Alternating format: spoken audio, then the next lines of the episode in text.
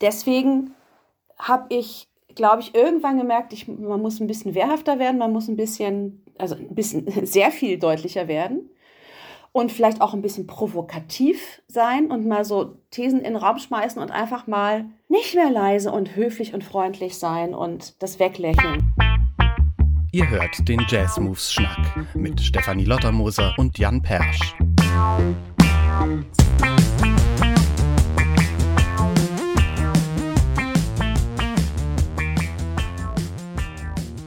Moin Steffi. Moin Jan. Wir sind verbunden wieder einmal fernmündlich. Dabei sind wir alle in Hamburg, Steffi und ich und unser Gast heute. Unser Gast ist die Pianistin Julia Hülsmann. Hallo Julia. Hallo. Hallo. Wie schön, dass wir dich haben. Wir, äh, du bist schon lange auf unserer Wunschliste. Du bist eh eine meiner liebsten Pianistinnen äh, in Deutschland und überhaupt. Ähm, du bist witzigerweise in Hamburg, weil du mit der NDR Big Band aufnimmst. Das ist schon vorbei, wenn dieser Podcast ausgestrahlt wird. Aber du bist im schönen Rolf Liebermann Studio, eigentlich jetzt im Hotel. Und äh, ja, machst, bist mhm. ohne dein Trio mit der Big Band unterwegs, richtig? Ich bin ohne mein Trio, aber ich habe meinen Schlagzeuger mitgenommen. Ah, okay. also, ja, immerhin, ne? Immerhin. Das ist etwas. Genau. Mhm. Ja, ich habe gar keine Eröffnungsfrage. Ähm, äh, ich habe viele Fragen an dich, aber ich habe nicht so die eine catchy Eröffnungsfrage. Wenn überhaupt, ähm, habe ich eine Frage, die, das ist so eine, mehr so eine Fanfrage. Und ich weiß, dass du letztes Mal, glaube ich, als du mit dem Trio im Rolf Liebermann Studio gespielt hast, da hast du, glaube ich, ein Led Zeppelin Cover als Zugabe gespielt, was Aha. ich total geil fand. Ramble On. Geil. Und Lotta Love, ja. Oder Lotta Love, wie auch immer. Lotta also, Love, Whole Love hast du gespielt? Ja, okay, ja. super. Total gut. Und dann habe ich nochmal geguckt, was du alles so gecovert hast. Das ist echt ja so ein Who is Who des Rock'n'Roll des 20. Jahrhunderts, ne? Beatles, Radiohead, David Bowie. Das ist schon, dieses, mhm. dieser Rock'n'Roll, der, der steckt schon in dir, oder? Ja, auf jeden Fall, na klar. Ich meine, ich war ja auch mal jung, ne? Hab, ja, das, also ich glaube, die Musik, mit der man aufgewachsen ist, ne? die, die prägt einen. Und äh, ich habe sowieso äh, viel Spaß an, an Pop-Rock-Sachen. Also immer noch. Ja. Und von daher, ähm, also für mich, da ist da gar nicht so ein Unterschied. Es ist halt Musik, die mich anspricht oder nicht anspricht. Also so, ne, das ist dann ganz viel Verschiedenes. Ja, genau. Es gibt keine Genres, es gibt nur gute und schlechte Musik. Ich weiß nicht, wer es gesagt hat, aber mhm. ähm, irgendwie sowas. Ja. So ja, wobei ich da jetzt nicht sagen würde, dass es schlecht, dass, also das ich finde immer schwierig, wenn man so sagt schlecht, aber Musik, die mich halt eben nicht, wo ich nichts mit, nichts mit anfangen kann. Ja. Ne? Die muss nicht ja. schlecht sein, aber es gibt ja auch Musik, die ist eigentlich total toll gemacht, aber die kriegt mich dann emotional nicht. Das ist aber trotzdem dann nicht schlecht. So, ja. Gibt's auch. Soll es geben. Steffi, mhm. möchtest du schon was sagen? Natürlich, selbstverständlich sehr gerne. Ich habe vorher mit großer Begeisterung mich durch diverse Videos. Ich habe mir, glaube ich, alle deine EPKs nochmal angeguckt, die es zu deinen Alben gab, zumindest alle, die Ui. ich finden konnte. Und fand das total spannend. Also vor allem. Darf ich das kurz erläutern? Ein EPK ist eine Electronic Press Kit und bedeutet mehr oder weniger eine Kurzvorstellung, was man so vorhat mit dem Album. Ja, sowas, ne? genau. Ne? Irgendwie könnte stimmt. man so sagen. Das äh, mhm. stimmt, das weiß vielleicht nicht jeder, der zuhört. Vielen Dank dafür. Und ich fand das so schön auch, wie du, also unabhängig davon, dass es natürlich immer sehr schön ist, sich deine Live-Videos anzugucken, fand ich es auch so schön, wie du sprichst über die Musik, die du machst. Das hat so einen Charme und so eine Innigkeit, auch wie ihr in deinem Trio einfach seid. Ich finde das ja so toll, wie lange ihr schon zusammenspielt. Stimmt das, dass ihr nächstes Jahr 20. Jubiläum hättet mit deinem Trio? Ich glaube, ich habe gelesen, mhm. 2002 mhm. seid ihr so oder offiziell ja. zusammengekommen. Ihr habt ja sicherlich schon vorher euch gekannt. Und das finde mhm. ich sowas sehr, sehr, sehr Besonderes, wenn man einfach, wie du dann auch das ausdrückst, halt blind aufeinander vertrauen und hören kann und das trotzdem ständig noch Elemente enthält, die weiter wachsen und dass das nicht irgendwann mhm. zu eingespielt ist oder man sagt so, ja, das geht jetzt nirgendwo mhm. mehr hin, sondern dass ihr einfach immer weiter noch neu entdeckt, was gemeinsam in eurer Musik passiert und mhm. das finde ich, das finde ich wahnsinnig toll, auch wenn ihr alle mit, mit geschlossenen Augen im Studio und jeder weiß blind eigentlich, dass er sich mhm. da fallen lassen kann und dem anderen vertrauen kann. Und das ist jetzt nicht wirklich eine Frage, die ich stelle, aber das hat mich sehr, sehr begeistert vorher, als ich die, diese Videos angeguckt habe. Aber ich kann mir vorstellen, dass das für dich natürlich auch ein großes, weiß ich nicht, großes Geschenk ist oder immer eine große Freude, mhm. dann mit, mit deinem Trio zu arbeiten. Absolut, das ist ähm, auch, also empfinde ich auch als ein großes Privileg, mit den gleichen Leuten ja. Über so einen langen Zeitraum zusammenarbeiten zu können. Und da kommt man dann schon auf in, in andere Ecken rein und lernt sich ja auch dann sehr intensiv kennen und ähm, weiß einfach viel übereinander. Und ist, ich finde es jetzt schon spannend, dass wir, weil wir jetzt ja inzwischen schon auch recht verlässlich ein Quartett sind. Ja. Mit, mit, mit Uli, Uli Kempendorf dabei, dass der das geschafft hat, damit reinzukommen. Mhm. Weil das, glaube ich, auch gar nicht so einfach ist. Wie kam das dann, dass die Wahl so da ausgerechnet auf ihn gefallen ist, eigentlich? Ähm, also, hat verschiedene Aspekte. Wir kennen uns jeweils schon lange. Also, es das heißt, Marc hatte mit ihm auch schon zu tun, hat auch mit ihm mal bei ihm in der Band äh, gespielt, bei Field, also in seiner Hauptband, in Ulis Hauptband. Genau, und Marc Mühlbauer, dein Bassist, genau. Ma ja, genau, Marc Mühlbauer. Und Heinrich, Heinrich Köberling, hat auch schon viel mit Uli gespielt äh, vorher. Und ich hatte ähm, mit ihm, lustig, weil der ist ja so, na, wie viel jünger ist er? Weiß ich nicht genau, 13, 15 Jahre, irgendwie sowas. Mhm. Ähm, ich habe mit ihm mal, als er, als ich noch an der Musikschule unterrichtet habe, äh, gab es so eine Reihe, wo äh, junge ähm, ja, SchülerInnen im Duos vorgestellt wurden. Und da habe ich da unterrichtet eben und er war, war so ein noch nicht Student und dann haben wir ein Duo gespielt. Mhm. Also ich kenne ihn auch seit er irgendwie, weiß ich nicht, 17 ist oder so. Ja. Dementsprechend, ähm, und dann hatten wir immer mal wieder was miteinander zu tun. Und ich hatte auch vorher schon mal mit ihm irgendwas ausprobiert. Und jetzt war irgendwie die Zeit reif. Ich weiß nicht, wir haben ihn mal eingeladen, auf, äh, bei einem, bei einem Trio-Gig ein paar Stücke mitzuspielen. Und nach diesem Konzert, das war ein ganz kleines Konzert im Badenschen Hof, ein Mini-Club. Ja. Und, äh, und irgendwie waren wir uns alle einig, jetzt mal arbeiten wir mit ihm. So. Ja. Und das war gut. Hat's, also, und jetzt machen wir die nächste Platte, wird auch jetzt mit ihm sein, wird auch ein Quartett sein, die nehmen wir nächstes Jahr auf, Anfang nächsten Jahres auf. Also da, ja, Sehr schön. weiter. Also um, ohne irgendwen und deine ganz vielen Informationen irgendwie klein zu reden, ich bin ja einfach der größte Piano-Trio-Fan und ich liebe euch auch. Äh, Julia Hilsmann Trio ist für mich immer noch das, das Nonplusultra, muss ich sagen. Aber es ist auch nur Geschmackssache. Jeder sagt es äh, wie er. Naja, das Trio ist die Basis, ne? Das ist ja, ja, auch überhaupt keine Frage. Also das ist auf jeden Fall so und, äh, und das heißt ja auch nicht, dass wir dann nicht wieder als Trio mal was aufnehmen. Ich mache ja immer unterschiedliche Sachen gerne. Also das ist nicht immer alles gleich ist und jemand dazu zu holen und dann ist es aber vielleicht, also das ist offen und Trio ist steht für sich. Ne? Das sehe ich auch so. Ja, ja.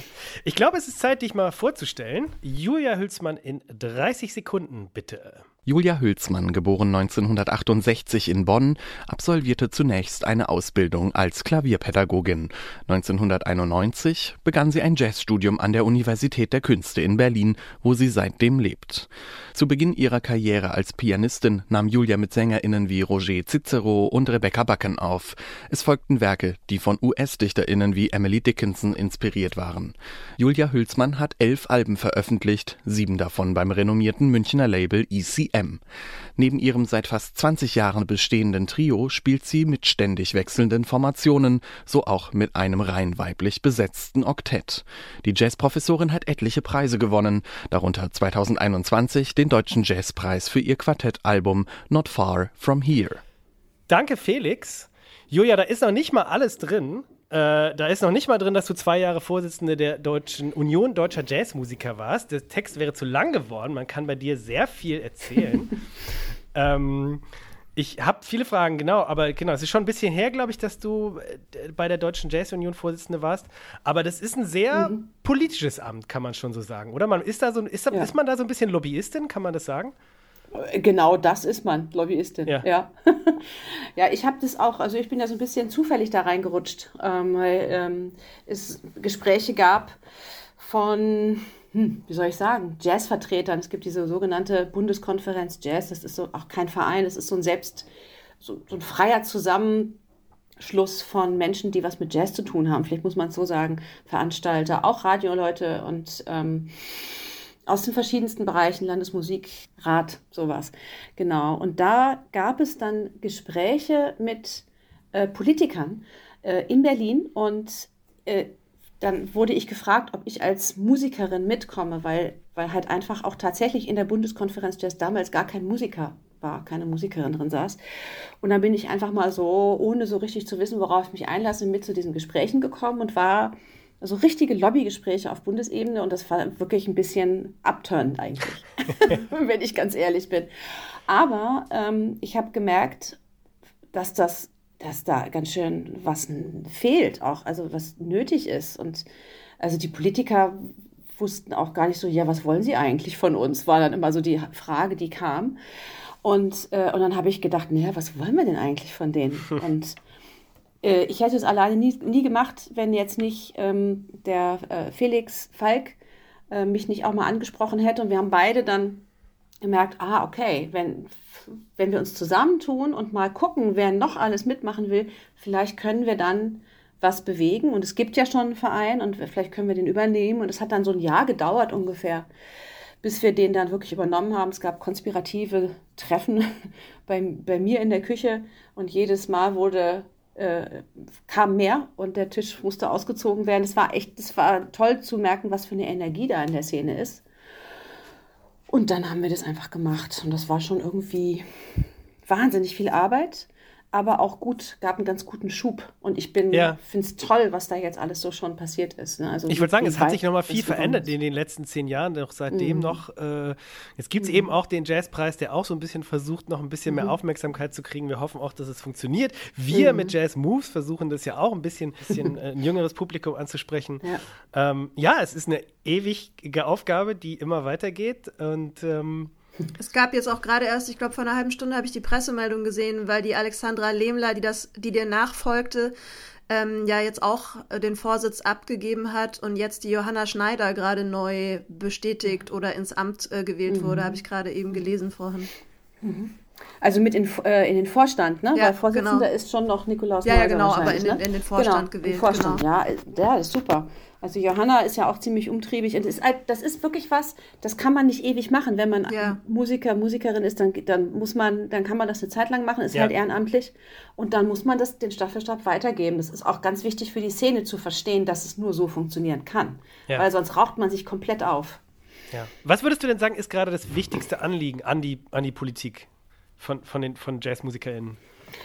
Ähm, oh, das ist ein bisschen schwer. Das, ich glaube, es gibt eine ganze Menge Sachen. Also ich glaube, das, was wirklich wichtig ist, Sie müssen ein bisschen besser verstehen und das müssen wir dann auch kommunizieren, wie das überhaupt funktioniert. Also wie, was, was wir brauchen, also was für eine Infrastruktur wir brauchen und an welcher Stelle es eine Unterstützung braucht. Und dieses einfach irgendwo Geld reingeben, nicht notwendigerweise das Richtige ist. Man muss halt genau überlegen, in was steckt man Geld rein. Also wir ja. brauchen ja Clubs, wo wir spielen können. Wir brauchen die Infrastruktur. Wir brauchen aber natürlich auch einen Freiraum, um äh, Kunst überhaupt machen zu können, um überhaupt äh, ähm, kreativ sein zu können. Und ähm, das ist gar nicht so wenig. Ähm, und das, das müssen, das, also das muss die Bereitschaft da sein, sich darauf einzulassen und das zu verstehen, was ja. gebraucht wird. Und das ist manchmal, glaube ich, ähm, weil das so schnelllebig ist und auch so ein bisschen nach vorne einfach nur so, wie viel Wähler gibt es wo und ja. was, wo, wo, schreit wer am lautesten. Ja, also ist es nicht so leicht, sich da Gehör zu verschaffen und das äh, in den richtigen Päckchen weiterzugeben. Klaus Neuser, habe ich das Gefühl, macht das eigentlich gut.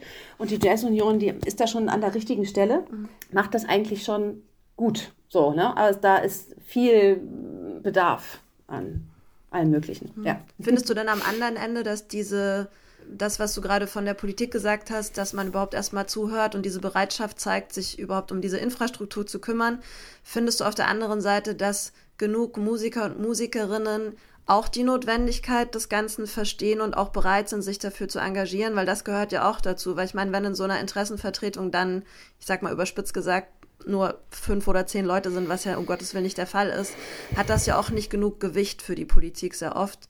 Mhm. Und das Thema hat sich ja während der letzten eineinhalb, zwei Jahre jetzt markant gesteigert nach außen mhm. dargestellt mhm. durch die mhm. Corona-Situation. Und weißt du, wie das ist, ob da sehr viel mehr Mitglieder beigetreten sind, zum Beispiel in die Deutsche Jazz Union? In den letzten anderthalb Jahren, das ja. weiß ich leider nicht. Das weiß ich leider nicht. Müsste ich echt mal nachfragen. Also äh, es wäre ja zu wünschen, ne? Also dass an der Stelle, zu, dass, dass alle merken, ah, wir müssen uns schon zusammentun. Das ist, ich glaube, das ist was, das ist vielleicht der Kern äh, des Ganzen, dass man das besser versteht, dass man zusammen wohin gehen muss, dass man ähm, dass die Kräfte bündeln muss, mhm. dringlichst. Weil sonst äh, hat man überhaupt keine Chance als so eine kleine Nische, die wir ja. dann doch sind. Ich meine, so klein sind wir auch wieder nicht, ne? wenn man überlegt, wie wichtig die Kreativwirtschaft ja dann doch ist in Deutschland. Also äh, und überall. Aber ähm, es ist super wichtig, so bestimmte Sachen einfach mal außen vor zu lassen. Also nicht, an, nicht über Stilistiken zu reden, nicht über was ist jetzt, also dieses, was wir am Anfang hatten, gute, schlechte Musik. Ne? Um Gottes Willen nicht anfangen, über solche Sachen ja. jetzt dann zu reden, sondern zu sagen, wir wollen dahin und das machen wir zusammen. Und nur dann haben wir eine Chance. Und was du da gerade eben noch davor gesagt hast, finde ich absolut elementar wichtig es müssen viel mehr sich angesprochen fühlen, auch da wirklich aktiv etwas für zu tun. Also, ich will mich jetzt nicht zu sehr beschweren, aber es gibt echt ein paar MusikerInnen, die beschweren sich die ganze Zeit mhm. über Sachen und dann sagt man, du hast total recht. Arbeite doch mal mit hier, dann ja. kannst du was bewegen. Und dann sagen sie, nee. Ja, ja. Das Hm. Ich sag's mal geradeaus, kotzt mich ein bisschen an. ja, also das funktioniert auch nicht. Also so dieses bringt mir mal alles. Ich ja. sag jetzt mal, das ist doof, das ist das, das ist doof und das ist doof, mach mal. Das funktioniert halt leider nicht. Ja. Woher ziehst du die ganze Kraft, so viele Bands zu haben, dich ja noch zu engagieren und so? Trinkst du auch viel Ingwertee? Machst du Yoga? Was ist dein Geheimrezept? Ja. Yoga habe ich schon mal probiert ist nicht so meins. Ingwertee, ja, finde ich gut. Mhm. Ähm, ist auch schon mal der eine oder andere Espresso. Also ich habe tatsächlich ähm, irgendwann verstanden, dass ich viel mehr gucken muss, was ich als Ausgleich brauche. Also ja. so verstehe ich das jetzt mal auch, weil ich bin schon sehr so durch die Welt gelaufen und ich mein Ziel vor Augen, da will ja. ich hin, was auch immer das Ziel war, habe ich jetzt gar nicht formulieren können, aber ich will wohin. Und irgendwann habe ich gemerkt, naja, so geht das jetzt auch nicht. Also was ich wahnsinnig gerne mache, was in den letzten anderthalb Jahren auch nicht funktioniert hat, ist äh, tanzen. Ah. Und äh, das ist ganz wichtig für mich geworden. Vorher, so vor sechs, sieben Jahren oder sowas, habe ich das entdeckt für mich und das habe ich, mache ich relativ intensiv. Also bisschen eigenartiges Tanzen ist es. Es ist so eigentlich mehr eine freie, freie, fünf Rhythmen heißt es. Und das ist, äh, ich finde es absolut großartig und da habe ich mich total drin gefunden und jetzt kann ich es gerade nicht machen, das finde ich ganz schlimm. Also das ist nicht so, so Paartanz, sondern mehr nee, so freier nicht. Tanz. Ja, ich, also es ist improvisiertes Tanzen quasi. Also das ist, geht durch so fünf verschiedene Stufen. Mhm. Und äh, also deswegen heißt es fünf Rhythmen, kommt hat so eine Tänzerin aus New York äh, sich einfallen lassen und ist über zwei Stunden, ist ziemlich intensiv und, äh, und ja, das ist was. Ich habe früher auch ganz viel Ballett gemacht. Ich wollte auch irgendwann mal Tänzerin werden. Und ah. dann äh, war das, also das hat leider, hat mein Talent leider nicht gereicht, aber, äh, aber das ist was, was ich echt entdeckt habe. Und wenn ich das machen darf, bin ich glücklich. Das heißt, du hast es schon ernsthaft verfolgt, das Ballett als kleines Kind? Ja, ich habe mit fünf angefangen und hatte eine ganz strenge Ballettlehrerin und hatte da eine Zeit lang echt gedacht, ja, das will ich machen. Hm. Mhm.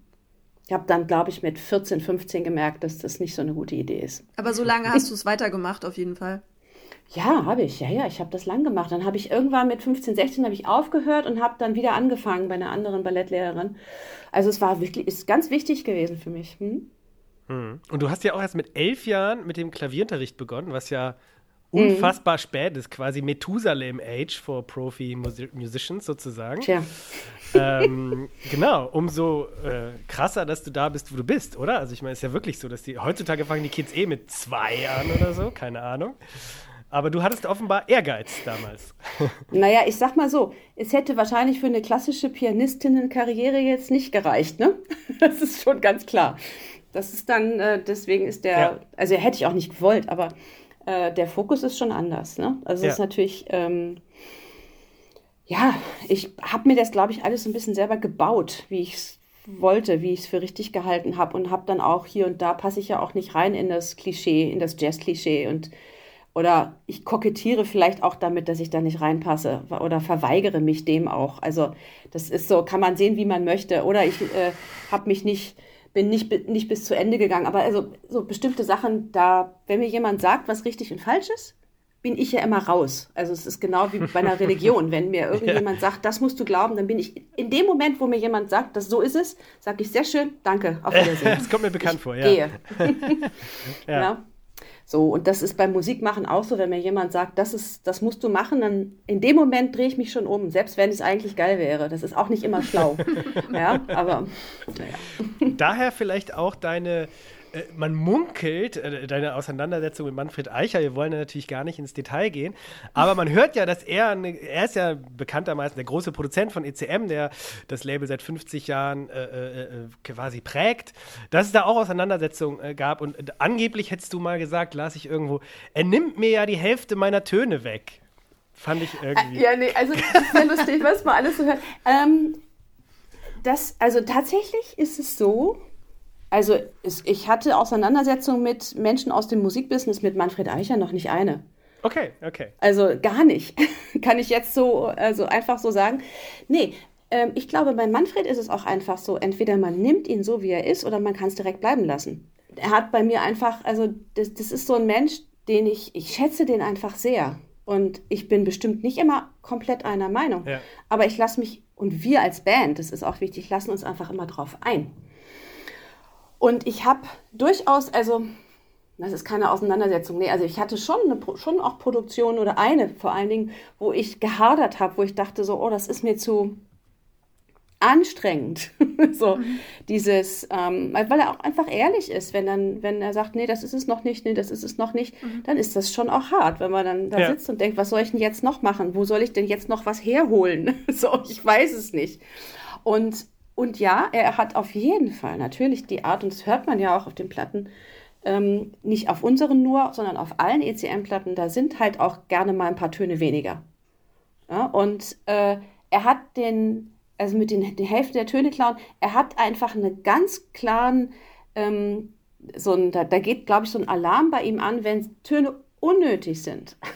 wenn die so Makulatur sind, wenn man die so spielt, weil man sie spielen kann das hört er halt sofort. Wenn die nicht echt sind, dann legt er den Finger rein und sagt so, hm, muss das denn sein? Ja. Und das ist das. Und das ist aber gut. Und da muss, weil man, weil ich angefangen habe, auch gerade bei dieser einen Produktion, schon ein paar Jahre her, da habe ich echt angefangen, also mich zu hinterfragen, also was spiele ich denn da jetzt eigentlich? Will ich das? Muss ich das? Meine ich das? Was ist es denn? Und auf der, bei der Suche, also ich war da mir gar nicht sicher, dass die Platte überhaupt irgendwas wird, und als wir dann fertig aufgenommen hatten und das abgemischt haben, kam, war das schon sehr lustig, weil er hörte dann sich das an und ich sah so, wie sich seine Schultern entspannen und er sagte so, das klingt sehr, sehr entspannt. Und dann drehte er sich um zu mir und sagte, war es aber gar nicht.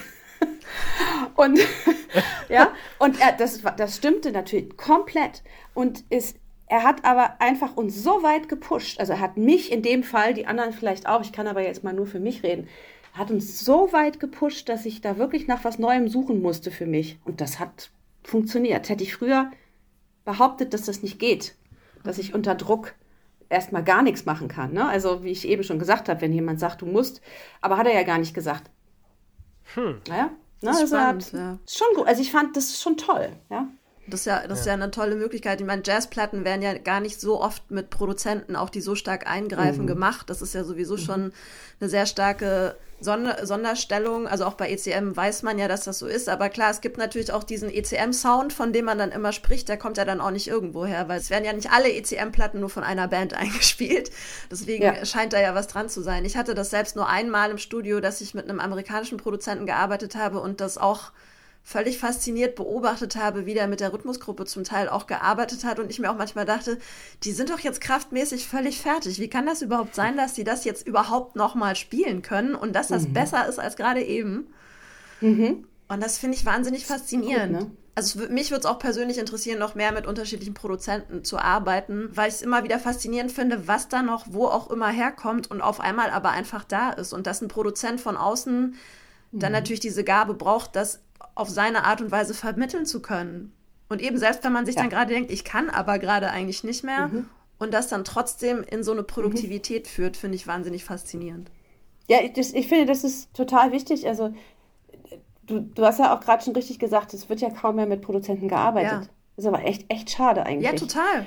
So, das ist, ähm, weil das der Input von außen oder wenn jemand das wirklich gut versteht, was in der Band gerade ja. abgeht, ist das eine totale Kraft und da ja. kann wahnsinnig viel Tolles entstehen. Könntest du sowas Aber, auch machen, als Produzentin arbeiten? Könntest du dir sowas vorstellen? Ich weiß es nicht. Also, jein. Es kommt immer drauf an, mit wem. Ne? Also, ähm, ich glaube, ach, ich bleib lieber, Schuster, bleib bei deinem Leisten. Ne? So. Also, da bin, also ich mache lieber das, was ich kann. Ne? Ist es doch eh schade, dass diese Zeiten, die 70er Jahre oder wie auch immer, 80er vorbei sind, in denen Bands halt noch so sechs Wochen im Studio hatten. Fleetwood mhm. Mac haben drei Monate an Rumors oder wie lange auch immer daran gearbeitet oder an anderen Werken irgendwie. Das ist natürlich Wahnsinn. Die haben sich natürlich fast umgebracht, also wirklich fast umgebracht. ähm, ja. ähm, aber das ist irgendwie irre, dass man denkt, okay, geil, die haben jetzt irgendwie 48 Stunden an einem Drum-Sound gearbeitet oder so. Das ist so völlig ja. irre. Und heute ein komplettes Album in zwei Tagen aufnimmt. Also ja. es ist ja natürlich jetzt hier alles gewandelt. Das ist schon, mhm. schon verrückt. Ja, ich finde, dass es eigentlich auch unterschiedliche Kunstformen sind teilweise schon, ne? Also man so richtig produziert, so Stück für Stück und Sound für Sound und überlegt, wie, wie äh, ist was eingebettet und an wie, was kann man mit der Snare noch alles machen und so. Also das ist schon toll. Also irgendwie fände ich das auch gut. Ich glaube, ich persönlich hätte diese Geduld gar nicht. Ich merke immer, wenn abgemischt wird, und ich, äh, also da, da habe ich ja sowieso dann, glücklicherweise sitze ich dann einfach daneben und höre zu. Ähm, aber ich merke ganz schnell, dass ich nichts mehr höre. Mhm. Dass mhm. ich dann rausgehen muss auch, und was ja. anderes machen muss. Und dann fragt mich jemand, ist es das und das laut genug? Und ich so, keine Ahnung, frag mich nicht, ich weiß es nicht. Mhm. Ja, ja. Ja, es ist wichtig. Man braucht diese, diese Meinung von außen und dafür ist natürlich jemand mit so einem Gehör und so Erfahrung wie Manfred Eicher oder eben andere Leute, die die Erfahrung haben, mhm. äh, total gut.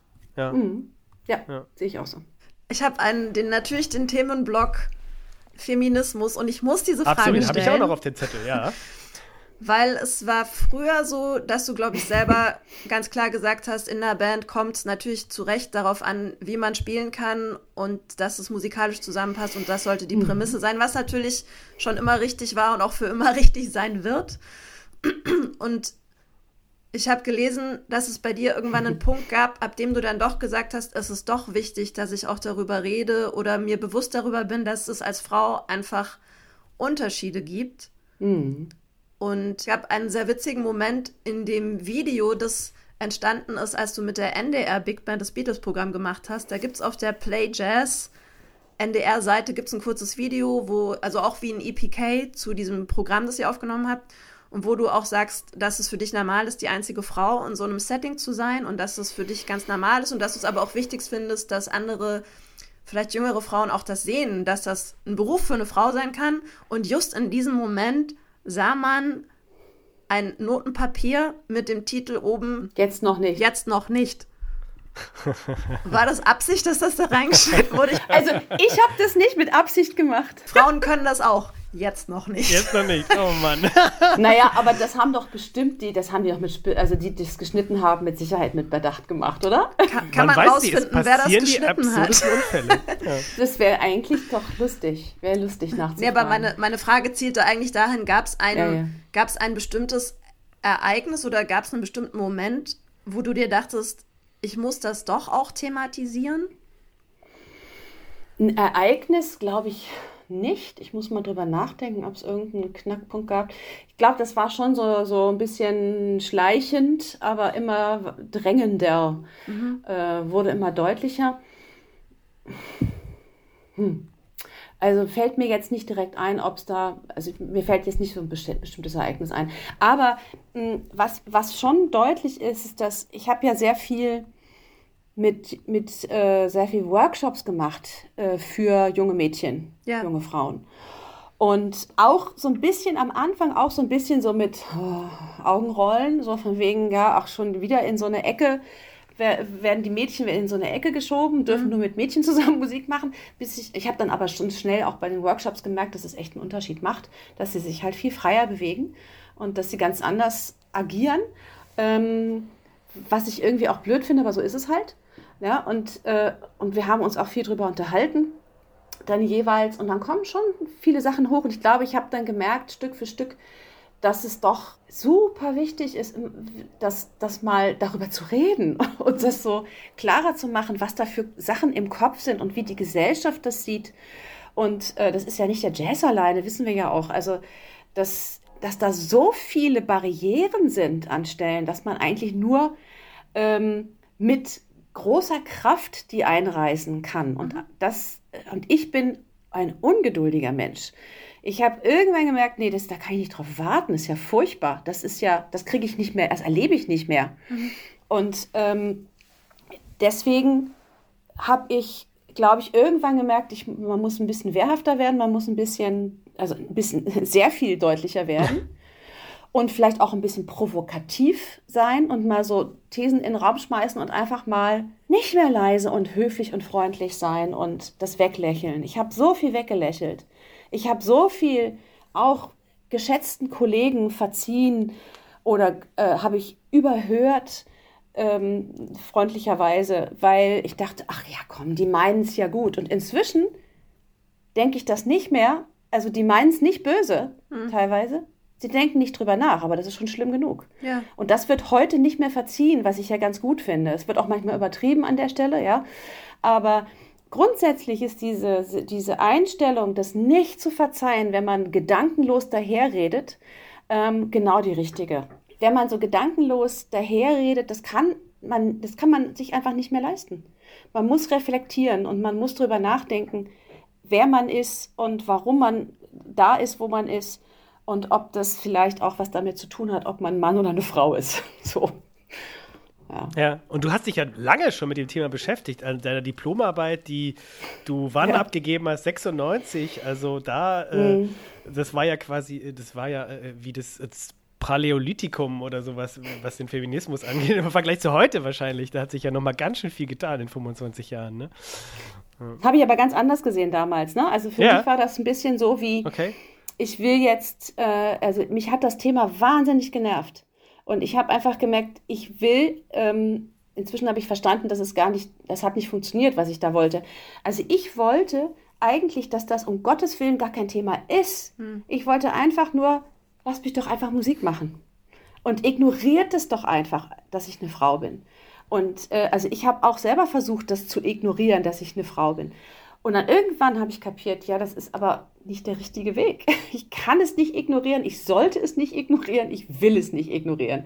Und es ist einfach, ähm, und diese Diplomarbeit, die hat eigentlich das Ergebnis haben, also ich wollte das Ergebnis haben, ähm, dass man das ignorieren sollte. Und einfach so nach dem Motto, und diesen Satz, da könnte ich inzwischen, gehe ich dann hoch, wenn jemand den sagt, Qualität setzt sich durch. Ja, sowas. Was für ein Schwachsinn. Ja, das ist natürlich hm. überhaupt nicht so. Also nirgendwo so. Ne? Nicht nur, das geht nicht nur für Frauen so, das geht für Männer genauso. Qualität ja. setzt sich nicht durch. Mhm. Setzt sich durch, wer damit richtig umgeht und dann da auch noch, also naja, nach vorne geht und Punkt, Punkt, Punkt. Das ist ja. zu, dauert zu lange, das zu erklären. Aber, Hast ja. du dann auch damals okay. eigentlich den Ausschlag gegeben, dass die Union Deutscher Jazzmusiker in Deutsche Jazz Union umgenannt wurde? Nee, habe ich nicht den Ausschlag gegeben, da war ich schon lange nicht mehr im Vorstand, okay. als das kam. Allerdings hatten wir direkt am Anfang schon darüber geredet. Wir ja. hatten schon sofort am Anfang darüber diskutiert, dass wir das verändern müssen. Mhm. Und dann war aber auch klar, als wir das übernommen haben, jetzt können wir nicht alles gleichzeitig verändern. Mhm. Lasst uns erstmal das so übernehmen, wie es ist, und dann verändern wir das. Also so ein bisschen so eine Realo. Äh, äh, ein bisschen vorsichtige Vorgehensweise. Man hätte das auch direkt alles so ein bisschen zerhauen können, sagen können, jetzt machen wir alles neu. Ähm, haben wir aber dann uns demokratisch sozusagen dagegen entschieden und gesagt, jetzt gehen wir doch, wir gehen es ein bisschen vorsichtiger an. War aber natürlich ein wahnsinnig wichtiger Schritt, klar. Ich überlege noch, ob ich dir eine Hamburg-Frage stelle. Ich habe gar keine konkrete, aber wir sind ja ein Hamburger Podcast.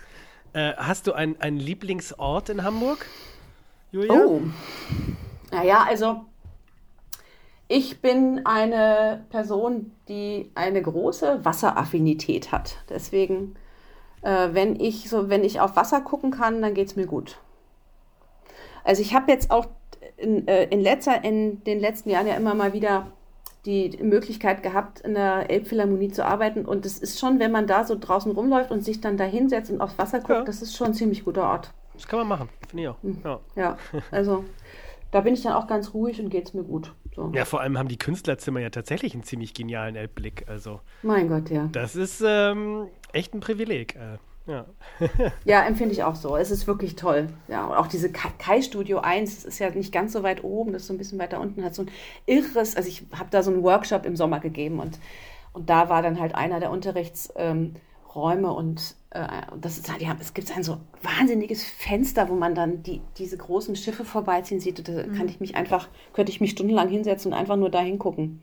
Ja. Vielleicht könnte man dir hier mal so ein so ein Konzept wie in Mörs anbieten. Da warst du ja, wie hieß das da, Improviser in Residence, ne? wo du einfach so ein Haus mit Flügel drin bekommen hast und da einfach sein konntest. Vielleicht können wir das in Hamburg auch mal für dich installieren. Finde ich gut. Kann auch, kann auch gerne länger als ein Jahr sein. Du warst ja beim Ape Jazz schon Artist in Residence 2019, darf man auch nicht vergessen. Ne? Da hattest du ja auch das mit verschiedenen stimmt. Bands. Ich, also ich muss zugeben, dass Hamburg, ähm, also das funktioniert gut, die Zusammenarbeit, ja. Hamburg und ich.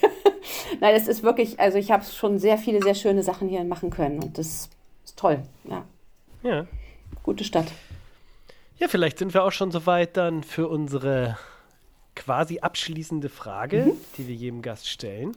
Mhm. Ich habe übrigens gehört, äh, Steffi, es heißt gar nicht Gästin, sondern man sagt Gast. Es ist, glaube ich, genderneutral. Aber die Diskussion machen wir vielleicht ein anderes Mal. Das diskutieren wir jetzt nicht wirklich. Nein. In den ich würde aber noch bitte. gerne, bevor wir auf diese Frage kommen, würde ich gerne noch vorher eine andere Frage stellen. Weil ja Julia auch neben der Affinität zu Wasser auch eine sehr große Affinität zu Sprache und Texten und Lyrik mhm. hat und ja schon sehr, sehr viel, also du arbeitest ja auch sehr gern mit Sängern und Sängerinnen zusammen mhm. und bist ja auch jemand, die dann zum Beispiel bei Rebecca Backen war das, glaube ich, so, dass du sie in New York getroffen hast und ihr zusammen musiziert habt und du dann durch den Klang ihrer Stimme unbedingt für sie schreiben wolltest. Was ich eine total tolle Herangehensweise ja auch finde, dass man einfach sagt, so ich weiß, du klingst mhm. so und so, ich habe eine Vision davon, was ich für dich schreiben möchte. Mhm. Und diese Lyrikaffinität, hattest du die schon dein Leben lang? Oder hast du das so zum, hast du das so im, als Improvisationselement für dich entdeckt, dass das was ist, was man da irgendwie einbauen kann? Also, ähm, ich habe jetzt nicht Gedichtbände zu Hause stehen gehabt vorher. Tatsächlich nicht. Jetzt mhm. habe ich ganz viele mhm. stehen. Ähm, aber die hatte ich, also das hat schon, naja, ich habe zumindest Deutsch-Leistungskurs gehabt, heißt, ich mochte das schon gerne mhm. und habe auch irgendwie, ich war mal ein Jahr auf der Waldorfschule und da gab es eine äh, Epoche, wo wir, äh, wo es um, um Lyrik ging und da habe ich auch sehr gerne sehr schlechte Gedichte geschrieben. Und ähm, ja, also ich kann das gar nicht. Selber schreiben geht nicht.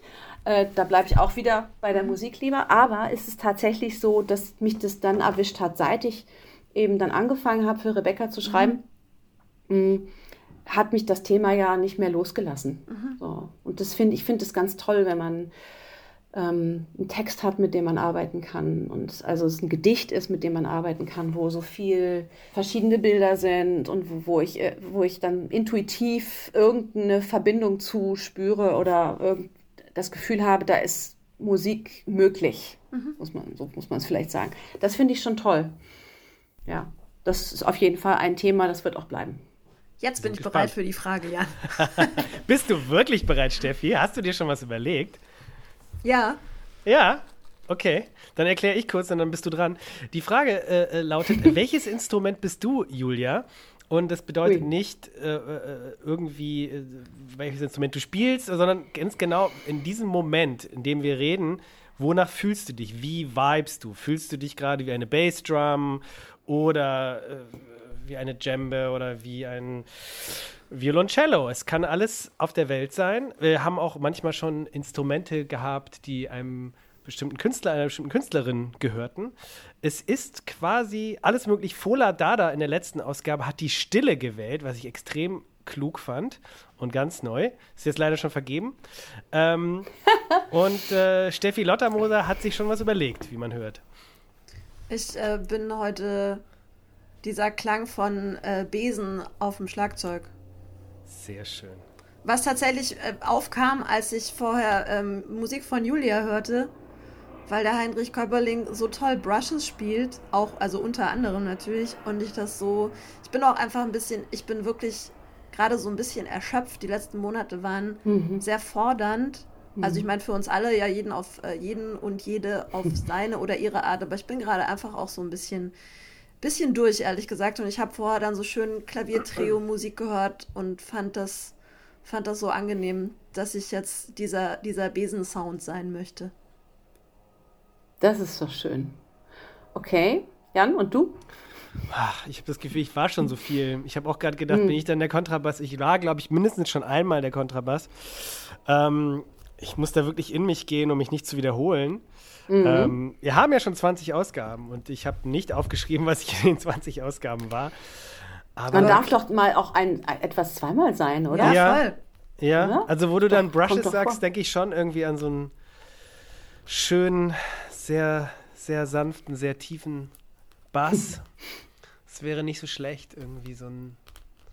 Ja, ich glaube schon, dass ich das bin. Ich weiß jetzt, habe jetzt auch keinen bestimmten Spieler, Spielerin im Kopf, aber einfach so ein schön resonierender Kontrabass in einem guten Raum aufgenommen mit gutem Raumklang.